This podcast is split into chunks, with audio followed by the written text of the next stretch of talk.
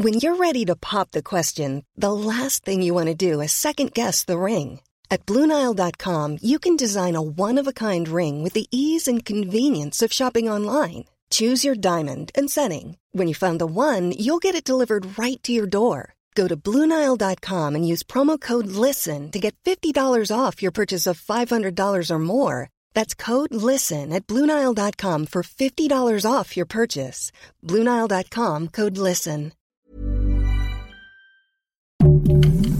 Heraldo Podcast, un lugar para tus oídos. Lo confesé en su momento en las páginas del Heraldo de México. Yo no fui a la marcha. Me refiero a la marcha en defensa del INE, que es a la única a la que me cruzó por la cabeza acudir en determinado momento, porque después de mucho cuestionarme, la causa era una en la que creo enormemente, es decir, la necesidad de una institución electoral autónoma en nuestro país, la necesidad de mantener iguales los mecanismos de representación proporcional y no y de no subir los mecanismos de sobre representación en la Cámara de Diputados para la primera fuerza también me parecían muy importantes, es decir, la causa era una en la que creía y creo totalmente, pero decidí no ir a la marcha porque después de mucho cuestionarme, pensé que las marchas no son una forma de participación política o de participación ciudadana con las que yo me sienta cómodo.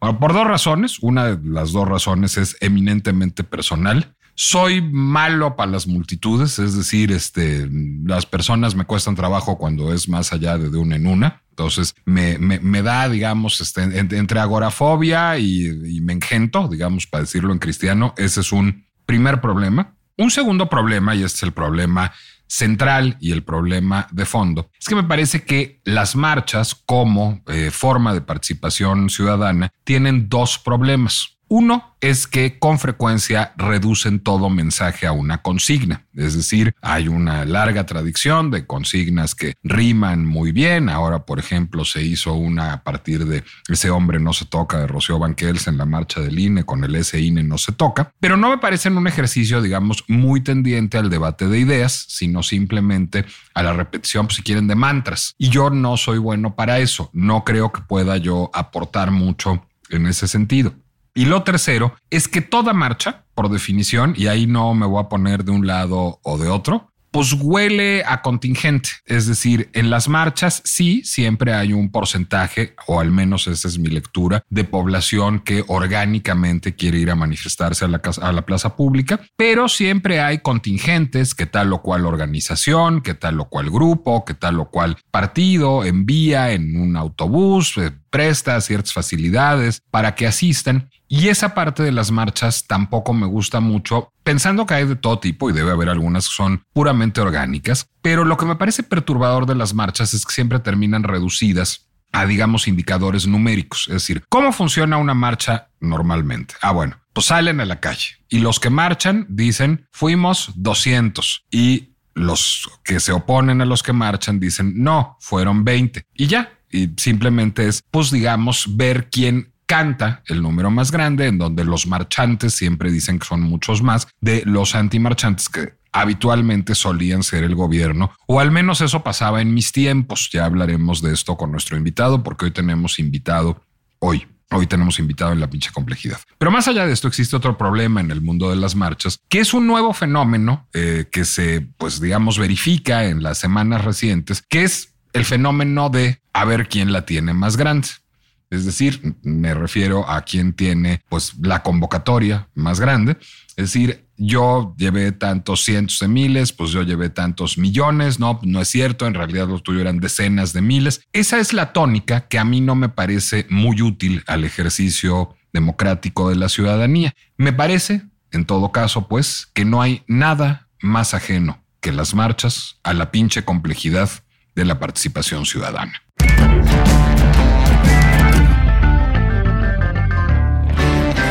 Nicolás Alvarado, me da mucho gusto darles la bienvenida a una nueva emisión de La pinche complejidad este podcast del Heraldo de México, en donde tratamos de hablar de pues las cosas son mucho más complejas de cómo vemos, de los fenómenos sociales, culturales, políticos, económicos, que exigen que nos hagamos más preguntas para poder comprender. Yo me estaba haciendo muchas sobre las marchas. Primero me estuve preguntando si debía yo ir a la marcha en defensa del INE, me respondí que no, que tengo otras trincheras para trabajar en defensa del INE. Después me pregunté por qué marchaba el presidente en respuesta a la marcha en defensa del INE. Es decir, hasta donde yo me quedé, una marcha tenía que tener una causa y esa causa buscaba mover acción a otro actor, generalmente el gobierno. Esto no se verificó en la marcha del presidente. Entonces, pues una de mis grandes preguntas era, ¿y esta marcha para qué sirve? Luego asistí con azoro, digamos, a un fenómeno que me impresionó mucho, en Jalisco, en donde estoy actualmente, porque ahora se celebra la Feria Internacional del Libro de Guadalajara, hubo un recorte presupuestal al monto que asigna el Congreso de Jalisco a la educación, particularmente a la Universidad de Guadalajara. La Universidad de Guadalajara se manifestó, cosa que, bueno, pues es más o menos frecuente en una relación entre una institución educativa y un Congreso que aprueba el presupuesto que se le entrega. Pero luego, digamos, en represalia, entre comillas, vinieron empleados gubernamentales a manifestarse en contra de la Feria Internacional del Libro, que pertenece a la Universidad de Guadalajara.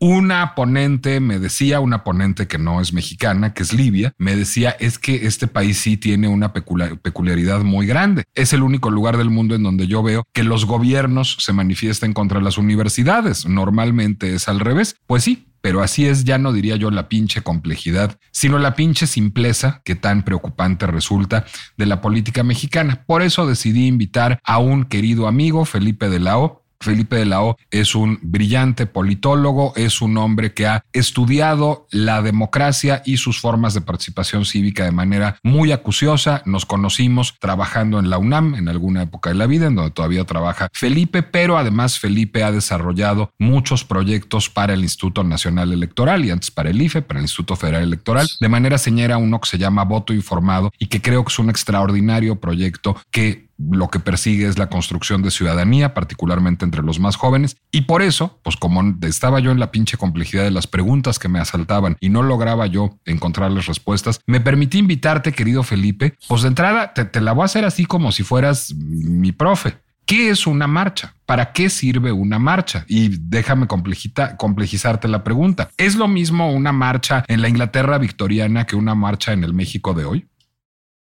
Hola, ¿qué tal? Muchísimas gracias, Nicolás, por invitarme aquí a la pinche complejidad y a toda tu audiencia. Pues primero decirte que sí, la marcha es un fenómeno pinchamente complejo. Es un fenómeno muy del siglo XX, pero el objetivo de toda marcha es ante todo visibilizar. En México hay una gran tradición me atrevo a decir, en la historia de la democracia sobre las marchas, desde que Madero le pide a los cadetes del colegio militar que usen su uniforme de gala para acompañarlo del castillo de Chapultepec a Palacio Nacional, hasta eh, varios de los grandes esfuerzos democráticos, la marcha del el doctor Nava en San Luis, los panistas también marchaban en Chihuahua, en Ciudad de México, muchos grupos excluidos, por supuesto, también la marcha gay, muchos movimientos feministas que salen a marchar y buscan buscan visibilizarse en un espacio público particularmente en la plaza para tomar la calle. Y las marchas que, estás mencionando en estos, en este mes de noviembre que ocurrieron tanto el 13 como el 27, tienen una cosa muy particular. Iban de un lugar a otro, de lugares emblemáticos. Pero quiero decirte que son dos marchas totalmente diferentes. Cuando hablamos de marchas, uno, piensa naturalmente en, en ese escritor que escribía en alemán, aunque no era alemán, Elías Canetti, al que le dieron un premio Nobel por hablar de marchas, un Nobel de literatura. En masa y poder. exacto, en masa y poder y que empieza con una frase extraordinaria, ¿no? Que nada teme el, hombre, bueno, la persona, que ser tocada por lo desconocido. Y justo la marcha es eso, es como una especie de renuncia a la individualidad. Y tú me dirás, en el pleno siglo XXI, ¿cómo vamos a renunciar a la individualidad si lo que celebramos, sobre todo con todos los fenómenos digitales, es pues el reconocimiento a la valía de la individualidad de la persona. La marcha es el olvido de la individualidad, es incorporarte a hacer algo, a volverte igual, pero sobre todo a crecer. Y luego las marchas tienen fenómenos o características, aparte de la visibilización, que buscan ante todo crecer en el tamaño y mantenerse como un movimiento, ¿no? Pero la marcha del siglo XXI, yo te diría, es un poco como el debate electoral. Tan importante es la marcha como la posmarcha. A ver, ¿qué es una posmarcha? ¿Qué pasa en una posmarcha? Eh, el debate sobre la posmarcha es, mira, en, la marcha tradicional, déjame regreso un momentito, es importaba el tamaño de la marcha, importaba también la pancarta y la consigna. No solo es muy visual porque quieres que te vean en un espacio muy público. El, el objetivo de la marcha es que te vean y decir, aquí estamos. Y por tanto es un fenómeno que busca recuperar o afirmar que esos que ahora se están viendo tienen poder.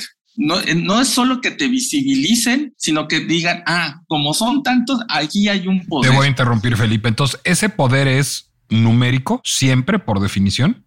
Es numérico, pero además es un poder que ha dejado de temer. O sea, cuando apareces y te dices, aquí estamos, lo que estás diciendo es, tenemos este poder y este poder es nuestro tamaño. Y nuestro poder empieza porque nos juntamos y a lo mejor algún otro día nos volvemos a juntar. Es decir, ya dejamos de tenerle miedo a alguien porque estamos aquí para que nos vean, para que nos escuchen en, en nuestras consignas y para que además nos recuerden en las pancartas que a lo mejor dejamos en, en alguno de los muros. Ahora, en este fenómeno del siglo XXI, la posmarcha es, seguramente viste que muchas personas estaban tomándose selfies. Ahora la marcha del siglo XXI es tamaño de la marcha, la pancarta, la consigna y el selfie. Porque ya no vas solo, ibas, e, e, es cómo llegaste. Y aquí empiezan las diferencias de las dos marchas, que si quieres vamos a eso, pero respondo tu, tu fenómeno de la posmarcha. La posmarcha tiene que ver con, una vez que se ha visibilizado, es qué se habla de la marcha y cuál es el efecto de cada una de esas dos marchas. Porque tú lo que buscas ahora con estas, este fenómeno de marchar políticamente es, bueno, ya nos vieron, aquí estamos, tenemos un poder que queremos utilizar, en este caso a favor del INE, el primero, o a favor de un liderazgo político, cuestionable o no,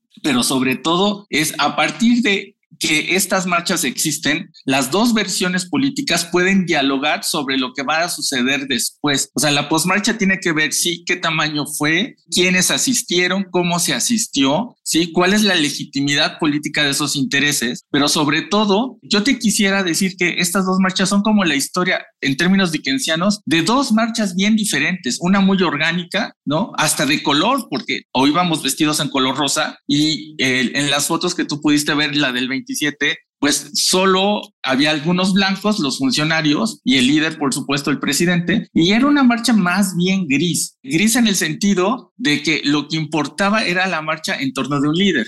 Déjame interrumpirte, querido Felipe, porque ya estás corriendo y te quiero detener antes de que llegues a la diferencia entre las dos marchas. Porque además creo que me corregiste la plana y me la corregiste bien. Es decir, si te entiendo bien en tu definición, la postmarcha, es decir, la marcha del siglo XXI, la marcha, déjame ponerme lipovetsquiano, del hipermodernismo. No persigue solo una demostración de músculo numérico, sino lo que en inglés se llama un agenda setting, es decir, que se hable y se debata en espacios distintos a la marcha sobre la causa que abandera la marcha.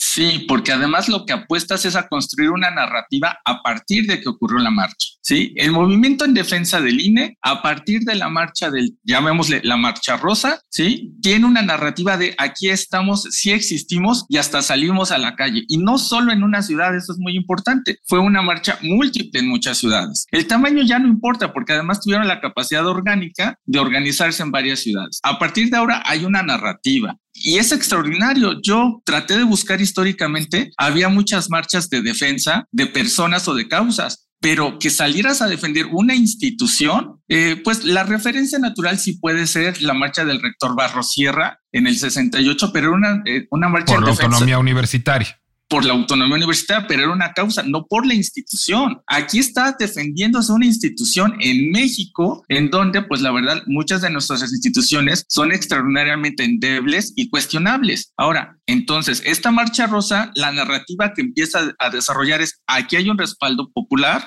el tamaño aquí empieza a dejar de importar y ese es el fenómeno importante de la posmarcha, porque ya la narrativa te dice, si estamos y, vamos, y podemos crecer más o podemos crecer menos, ya no importa, pero lo, relevante es existimos. Y a partir de ahora hay una nueva narrativa que se va a desarrollar y que en México salgas a defender una institución extraordinario, ¿no? Ah, pero además una institución política relativamente reciente. ¿no? No estás defendiendo a una persona, a una es, una idea que se institucionalizó y la idea que se institucionalizó es la imparcialidad en la organización del proceso democrático. Quitemos ahorita a las personas, pero eso es algo, digamos, hay un consenso. En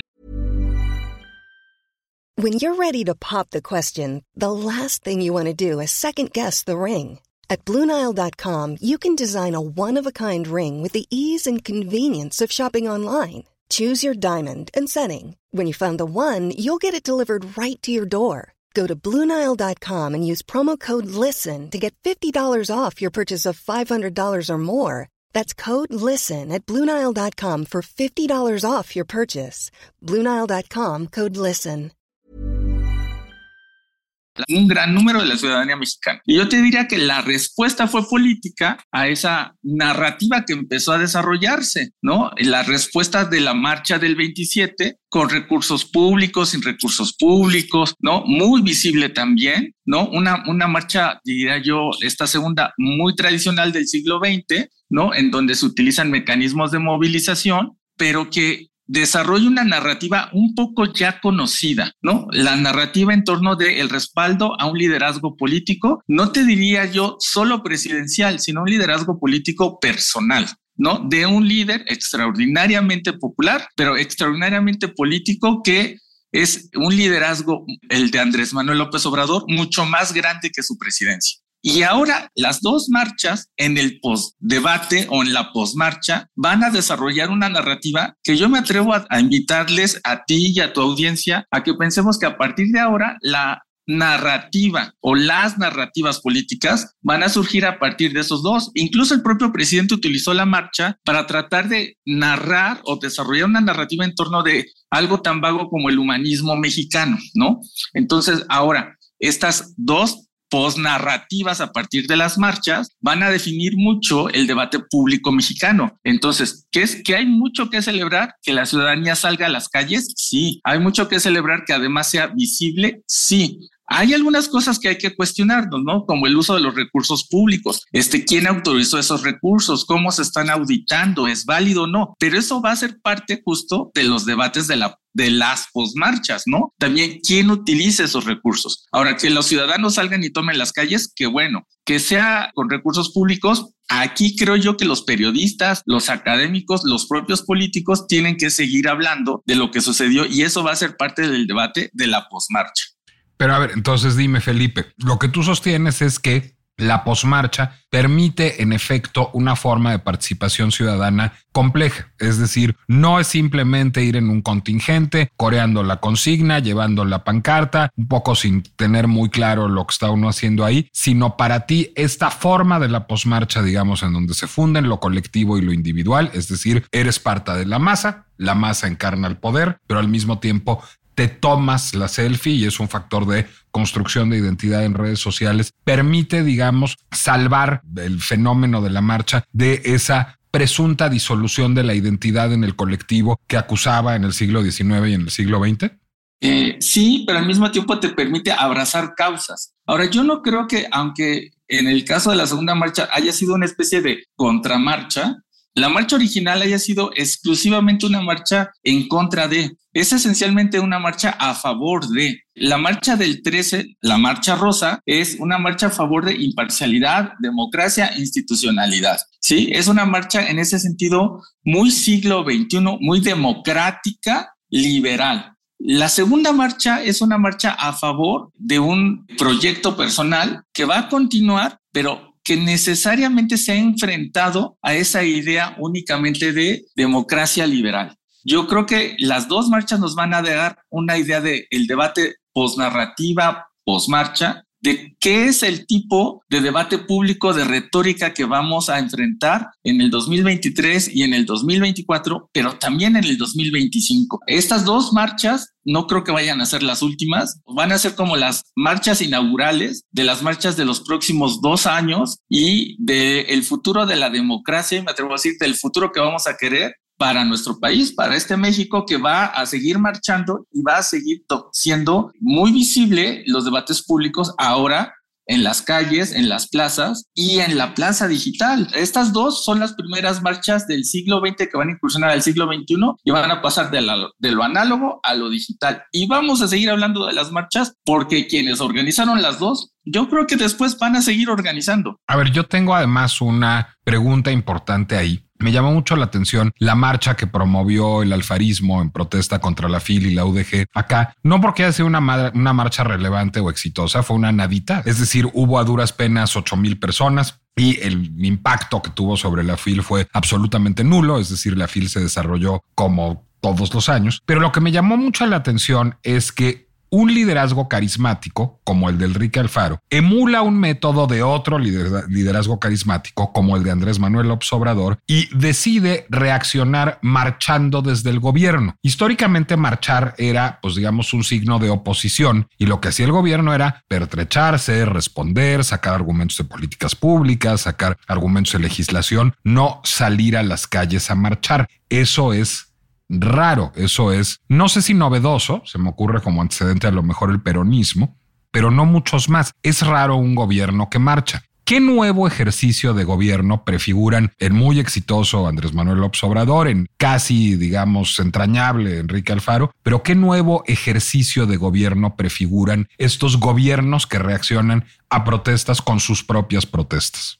Pues yo te diría que el de Alfaro, el de la Ciudad de México, cuando la marcha es organizada desde el gobierno, es porque hay un líder carismático, eso sí es muy importante, que se está enfrentando a un status quo o a un diseño institucional que está siendo eficaz en parar o detener o contener algunas de las intenciones que este liderazgo político extraordinario desarrollado por ambos líderes está tratando de desarrollar. Cuando desde el gobierno organizas una marcha o desde la oposición o desde una causa organizas una marcha, lo que estás pidiendo es una manifestación de fuerza y una manifestación de que al visibilizar tu poder estás dispuesto a seguir en esa causa. Algo importante de las marchas es que sí, como tú bien decías, la marcha crítica aniquila el pensamiento crítico, pero la marcha crítica también aniquila el diálogo interactivo, lo dificulta porque dice, esencialmente aquí estoy afirmando mi posición y como somos tantos, no me muevo. Entonces, ese, el riesgo de la marcha cuando hay contramarchas o réplicas de marchas es que se está viendo que hay poco espacio para el diálogo. Y eso sí es un gran riesgo para la democracia mexicana, que las partes no dialoguen o que haya una especie de, literal, un árbitro o un espacio para dialogarlos, porque los grupos pequeños, el gobierno es un grupo pequeño, digámoslo así, son relativamente buenos organizadores, convocan, pero no necesariamente significa que tengan la razón o no necesariamente significa que van a tener el apoyo democrático en un proceso electoral. La marcha en ese sentido es muy política o las marchas son muy políticas, pero no son democráticas, porque no se consulta a todos, no hay un proceso de diálogo, de deliberación. La marcha es una, es una afirmación, me atrevo a decir, autocrática o hasta, digamos, de, de afirmación de la fortaleza, no solo de nuestro tamaño, sino de la fortaleza de nuestras ideas y de la decisión que se tiene de fortalecer esas ideas. En ese sentido... Porque es una proclama y no un diálogo. Exacto. Al hacer las marchas uno está diciendo, vean, ¿por qué no necesito dialogar con ustedes? Porque el diálogo no responde a mi visión. Entonces, cuando uno decide marchar, es, está saliendo a manifestarse sin miedo, sin temor, pero sobre todo a afirmar tus ideas. En ese sentido, pues sí hay un riesgo. En una democracia de calidad caben las marchas, es decir, si lográramos, digamos, la utopía de la democracia del siglo XXI, en donde siempre nos viene cómodo, digamos, referir a los modelos escandinavos como ideales, este, cosa que no sé si necesariamente lo son, pero bueno, digamos que se acercan bastante. ¿Caben las marchas en democracias así de avanzadas o son síntoma de una democracia en problemada? Yo creo que las marchas en una democracia de calidad son síntomas de grupos políticos emproblemados con el proceso democrático, que ya sea que quieran cambiarlo o modificarlo. Cuando tú sales a una marcha, en realidad estás manifestándote que tienes un problema con el status quo o con el diseño institucional. En este caso, las marchas están saliendo a decir dentro de un espacio democrático que quieres cambiar ciertas instituciones, reglas, normas, leyes o acuerdos políticos. La marcha es una afirmación del poder que se tiene para decir quiero cambiar algo o quiero que algo no se cambie. Entonces es una reacción. La marcha en una democracia cabe, sí, pero no puede sustituir al proceso democrático. O sea, cuando se toman decisiones a mano alzada, eso es el fin de la democracia. Cuando se toman decisiones eh, en consulta, a más abierta es el fin de la democracia. Toda democracia muere en una manifestación masiva. Pero el gran, eh, digamos, sueño democrático o la gran bondad de toda democracia funcional es que te permite tener marchas siempre y cuando no sustituyas al proceso democrático, porque entonces eso sí ya es un ejercicio de autoritarismo. Tú no eres padre y yo tampoco, pero imagino, imaginemos que tuvieras un hijo o una hija. ¿Lo hubieras llevado a esa marcha o no?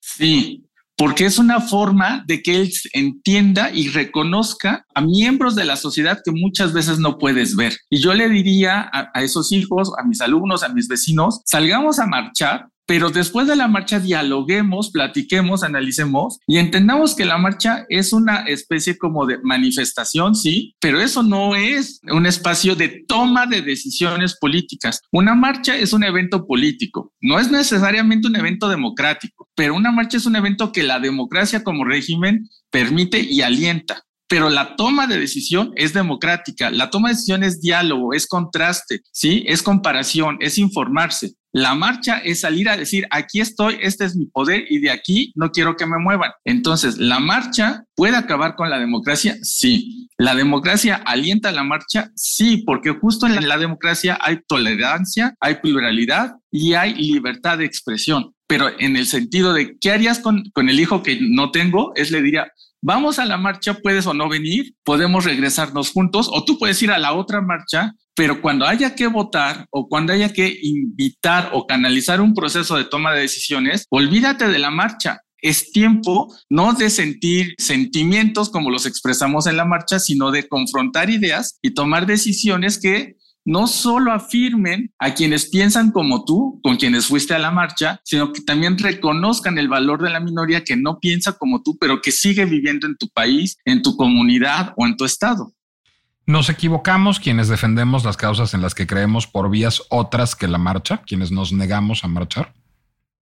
No creo que te hayas equivocado, ni se haya equivocado alguien que dijo, yo quiero al INE y decido no salir a marchar, o yo apoyo al presidente y decido no salir a marchar, porque hay muchas formas de apoyarlo. Yo creo que eh, no es un de si estuvo o no estuvo correcto. Uno sale a la marcha cuando le nace o cuando tiene ese deseo de, también es una forma de expresar algo que no puedes expresar en otra forma. Tú lo dijiste bien, tú eres una persona que es un, eres un líder de opinión que además tiene otros mecanismos de expresión, pero a lo mejor hay otras que si no es en la marcha.